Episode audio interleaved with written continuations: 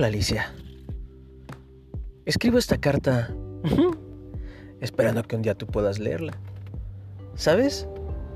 Es el primer día sin ti. En esto que tú llamabas el País de las Maravillas. El cual creo que el nombre pierde todo sentido cuando sé que no estás tú.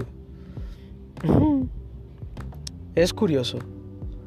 Las rosas que no dejaban de cantar y criticarse unas a otras ahora han quedado mudas y marchitas. No lo entiendo. Pareciera que la muchosidad de este lugar se ha perdido. Y no entiendo por qué. ¿Sabes? Creo que mi taza de té está vacía en este instante y si llegase a tener algo, sería algo amargo. Algo amargo porque me faltarían esos dos terroncitos de té que pudieran en algún punto endulzar algo más que mi bebida, sino la vida misma. ¿Te fuiste sin despedir? Te marchaste y comenzaron a llegar cosas nuevas. No buenas, no malas, pero sí diferentes.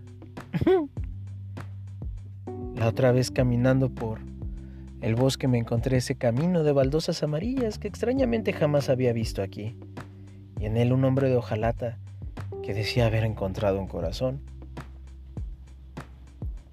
Jamás pensé que podrías perder uno, o poseerlo. Es ahí cuando descubrí que fuiste una ladrona. Pues creo que al irte te llevaste el mío. ¿Sabes? Este es el primer día.